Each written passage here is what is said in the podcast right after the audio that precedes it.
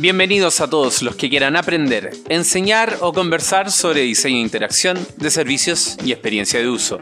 Soy Sauce Babilonia y llegó la hora de destapar una cerveza y dejar correr la conversación. Esta semana tenemos el reporte que nos envió en directo, pero que hoy presentamos en diferido de nuestro local líder Rodrigo Vera, desde el Interaction Seattle 2019. Design in the Wild.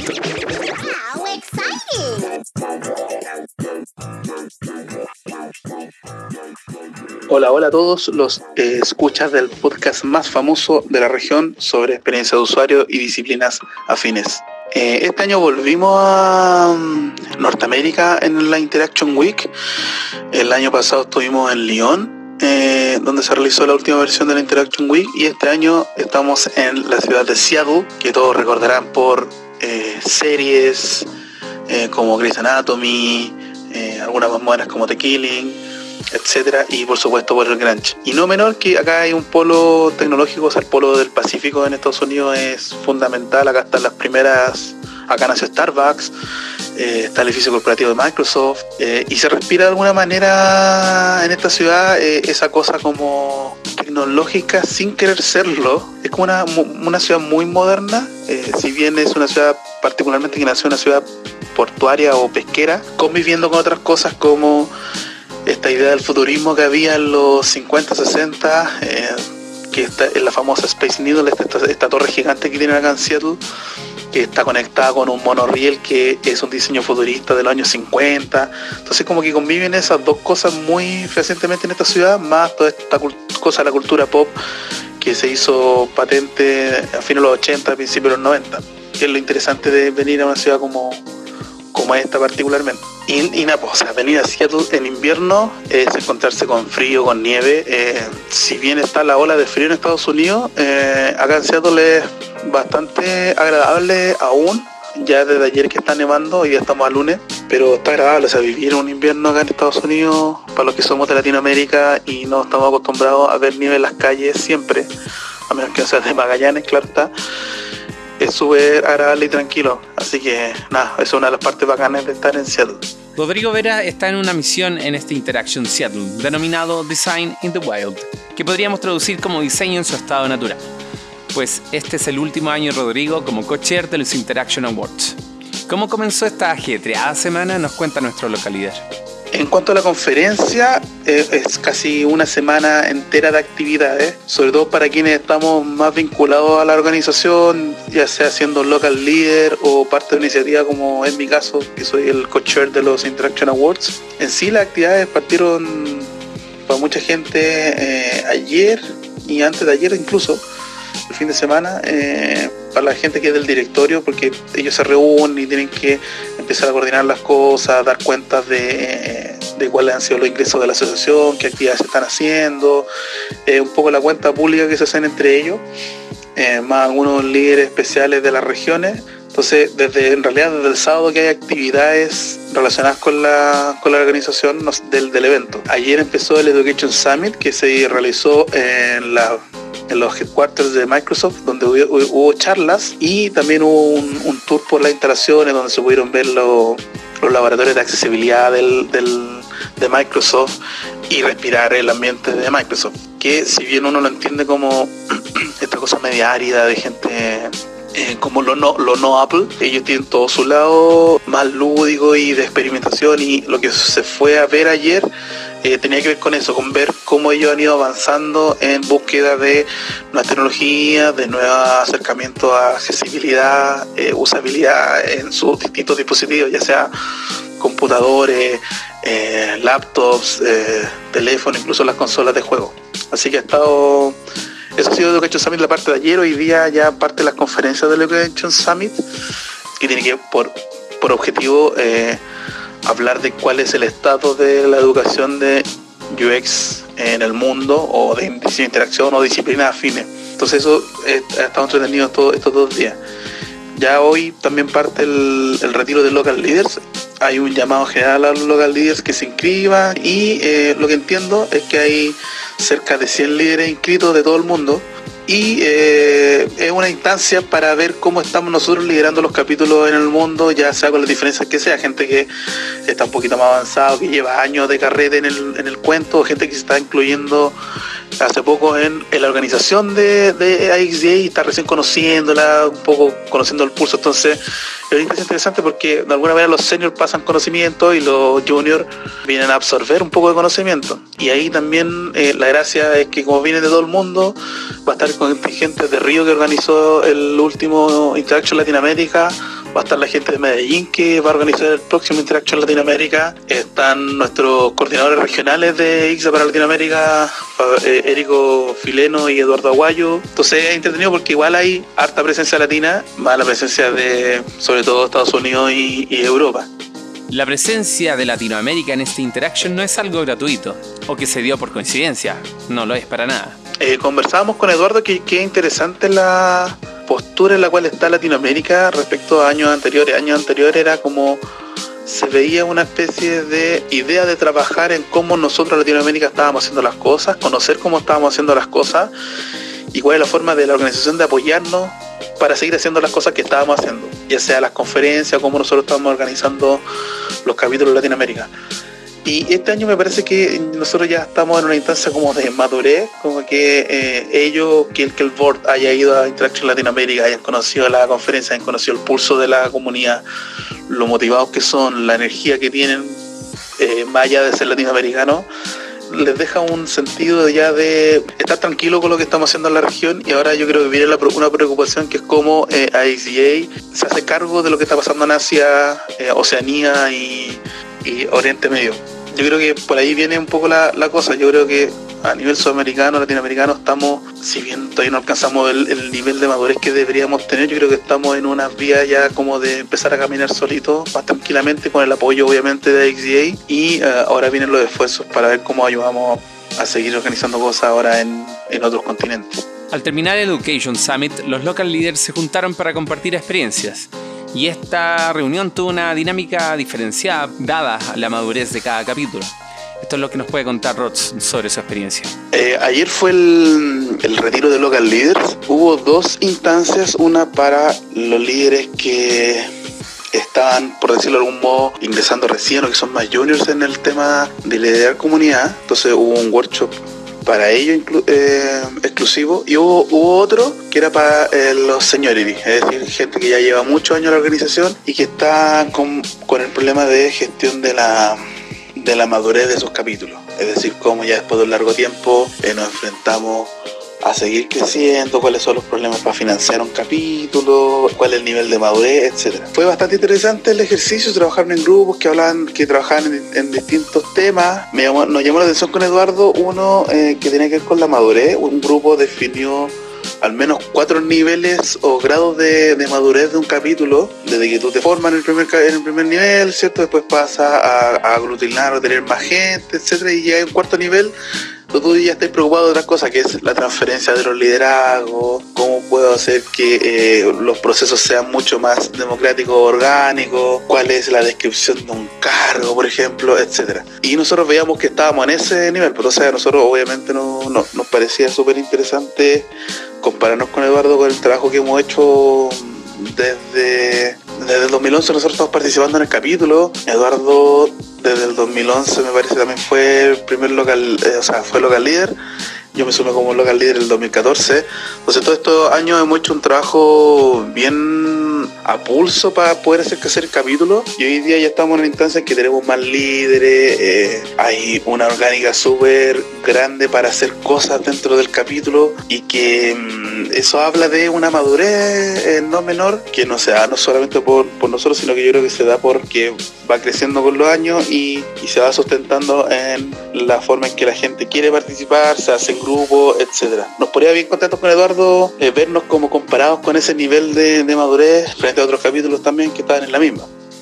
Pero no todo es trabajar por la comunidad. Estar presente en estos eventos te permite uno que otro gustito. El retiro de Japan fue la School of Visual Concepts eh, y para los que somos diseñadores estamos cercanos a, más cercanos al diseño. Eh, fue una experiencia tremenda porque tienen prensa eh, muy antigua, tipo móviles de madera, todo, todo lo que es linotipia. No sé, tenían cajones con Bodoni, con Century Gothic, con Garamond Estaban las tintas ahí mismas, eh, estaba todo muy ordenado, muy, muy gringo. Y para los que son diseñadores o periodistas, ver ahí esas prensas tan habilitadas para funcionar, porque ahí hacen talleres y, le enseñan a, los estudiantes sobre el arte de la prensa, eh, fue alucinante. Fue, yo creo que fue una de las grandes sorpresas del retiro de ayer, encontraron en ese lugar tan, tan alucinante.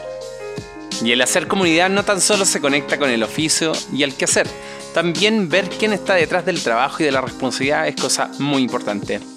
Cosa también que una cerveza facilita enormemente.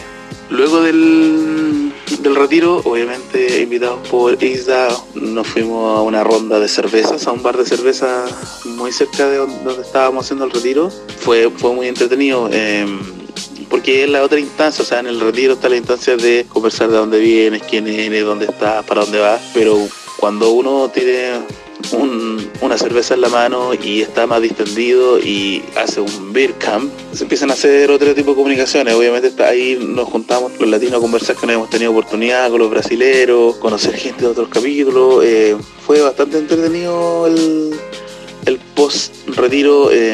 Eh, una cerveza en la mano eh, y también es lo importante de este tipo de instancias que es conocer a la gente, claro, desde su experiencia, desde el diseño de interacción o que están haciendo en alguna comunidad, pero finalmente se convierten en instancias de camaradería donde empiezan a activarse otro tipo de cosas, de dónde vienen, cómo son las cosas en Latinoamérica, cómo son las cosas en Sudáfrica, etcétera. Entonces, para nosotros también es muy entretenido ese tipo de, actividades que son las del networking finalmente. Pero para nuestro local líder el trabajo recién comenzaba. Días intensos le esperaban, por lo que pudo chequearse con nuestro BitCamp ya casi al terminar la semana, justo después de la actividad de la cual era responsable, los Interaction Awards.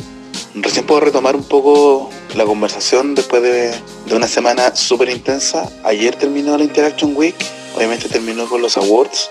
Fue una semana bien, bien intensa. El, martes hubo una, una sesión de workshops. Si bien en Latinoamérica nosotros tenemos como el día comunitario, donde se hacen los workshops, las, charlas que vienen de la comunidad, acá ocurrió algo mm, un poquito en esa línea, que era hacer tan solo los workshops el, día martes dentro de, de los venues que estaban eh, habilitados para eso y los workshops eran de distintas índoles, desde workshops que hacían empresas, algunas personas como particulares, eh, de hecho eh, los coordinadores regionales con Eduardo y el resto de los coordinadores tuvieron un workshop propio de cómo ellos iban a visualizar el trabajo de la región, entonces fue interesante lo que ocurrió también el martes acá en, en el Interaction.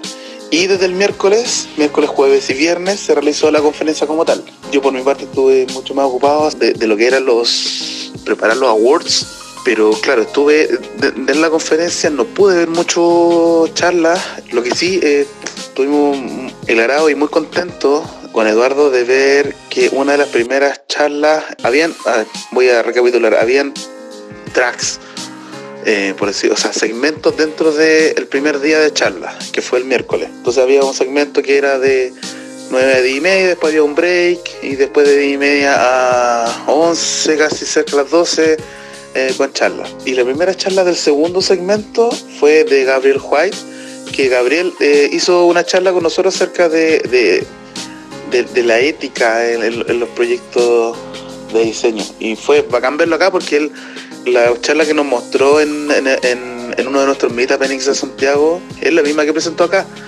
Y acá la presentó para mil personas y luego fue parte de una mesa redonda de conversación donde también estuvo la, la, Molly Wright Stinson que fue mi cocher el año pasado en los Interaction Awards y que también fue keynote speaker en el Interaction Sudamérica. Entonces había una cosa de sí como de oh, orgullo porque estaban algunos amigos dentro del escenario de más importante en el inferior norte de, diseño e interacción. Entonces eso fue wow.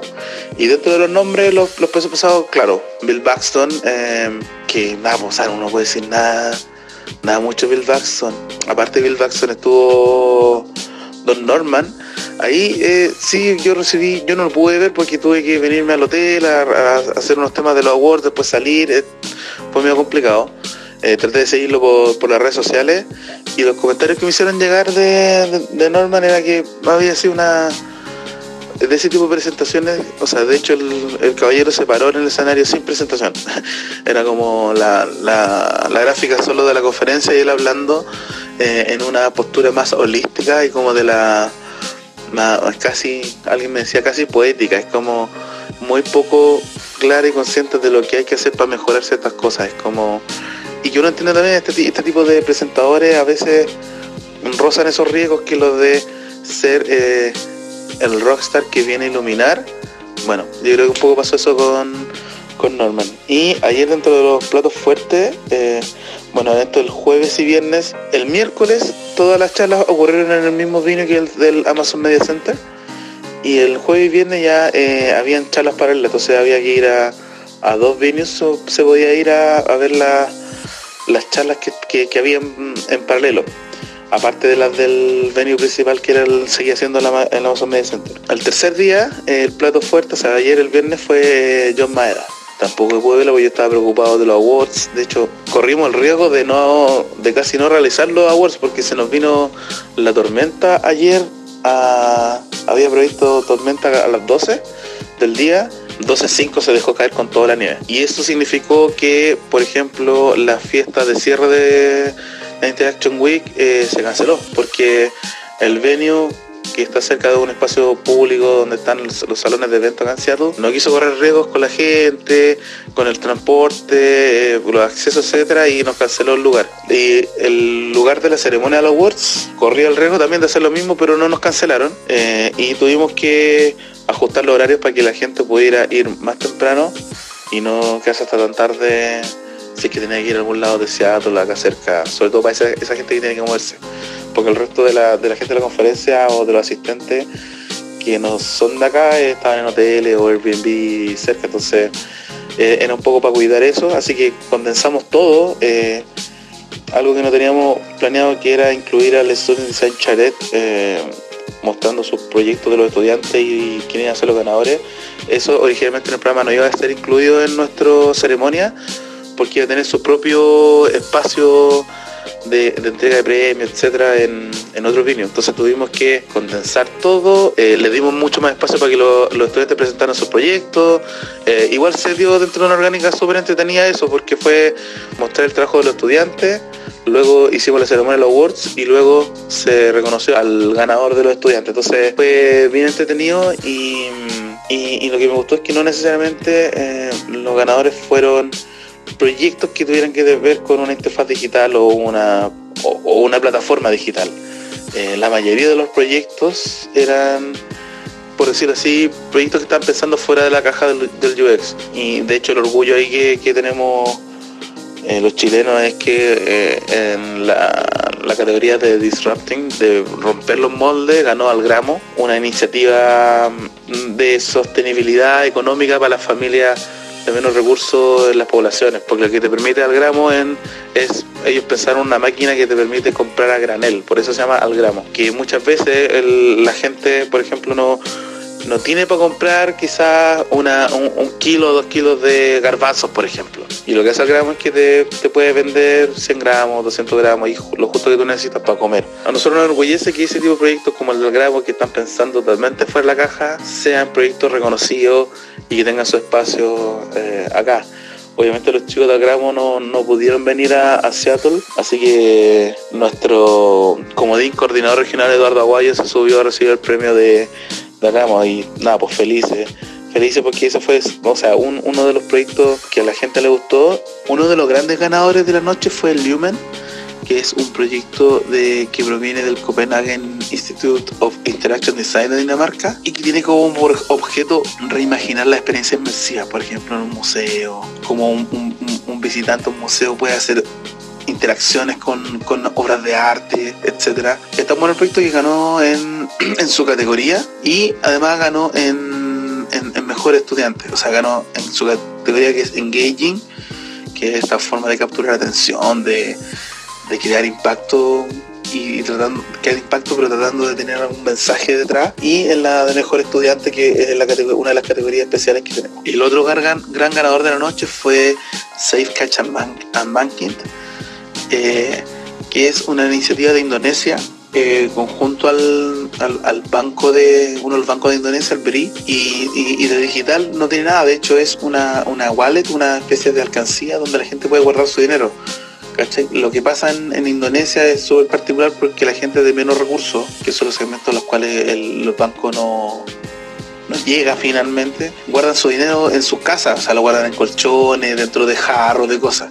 Entonces lo que hizo este banco una forma de, de acceder a ellos porque la gente de menos recursos de Indonesia entiende que eh, los bancos son para los ricos, una cosa así. Entonces lo que hizo este banco fue eh, poder tratar de tener una, una relación mucho mejor con ellos y propuso esta forma de que ellos guardaran dinero con un sello, etcétera. Entonces es una forma súper disruptiva también de, de, mejorar ciertas, ciertas situaciones que ya son un hábito súper común en poblaciones como las de Indonesia pero darle una vuelta para que sea mucho más seguro la forma en que ellos guardan dinero o la puedan mover o utilizar. Este proyecto ganó en la categoría Optimizing, que es de, hacer mucho más eficiente la actividad diaria.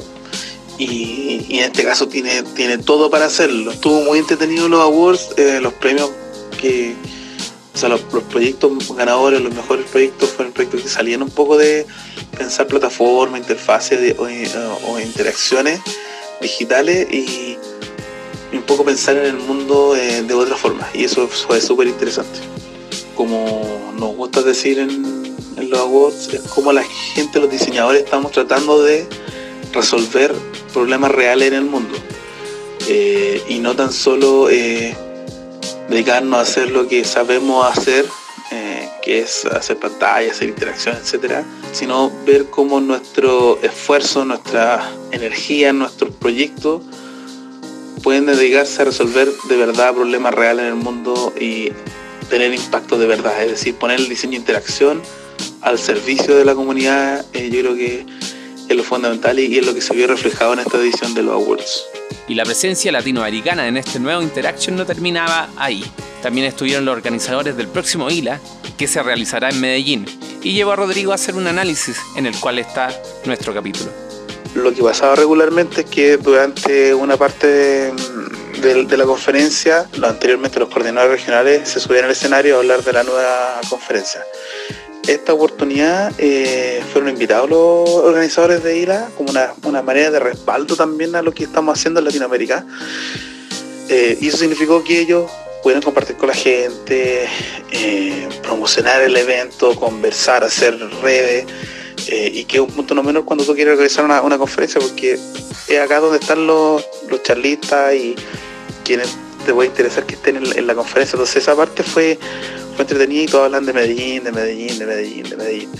Entonces creo que ahí hay un win-win importante. O sea, yo creo que tenemos el desafío de seguir madurando como comunidad, de seguir haciendo crecer el evento responsablemente eh, y cuando, digo responsablemente, que nosotros en Latinoamérica sabemos que no podemos seguir haciendo el próximo momento, o sea, no puede ser para 3.000 personas y luego 4.000, porque eso es, una escala que no, podemos manejar y que es inviable de hacer en otros países más pequeños.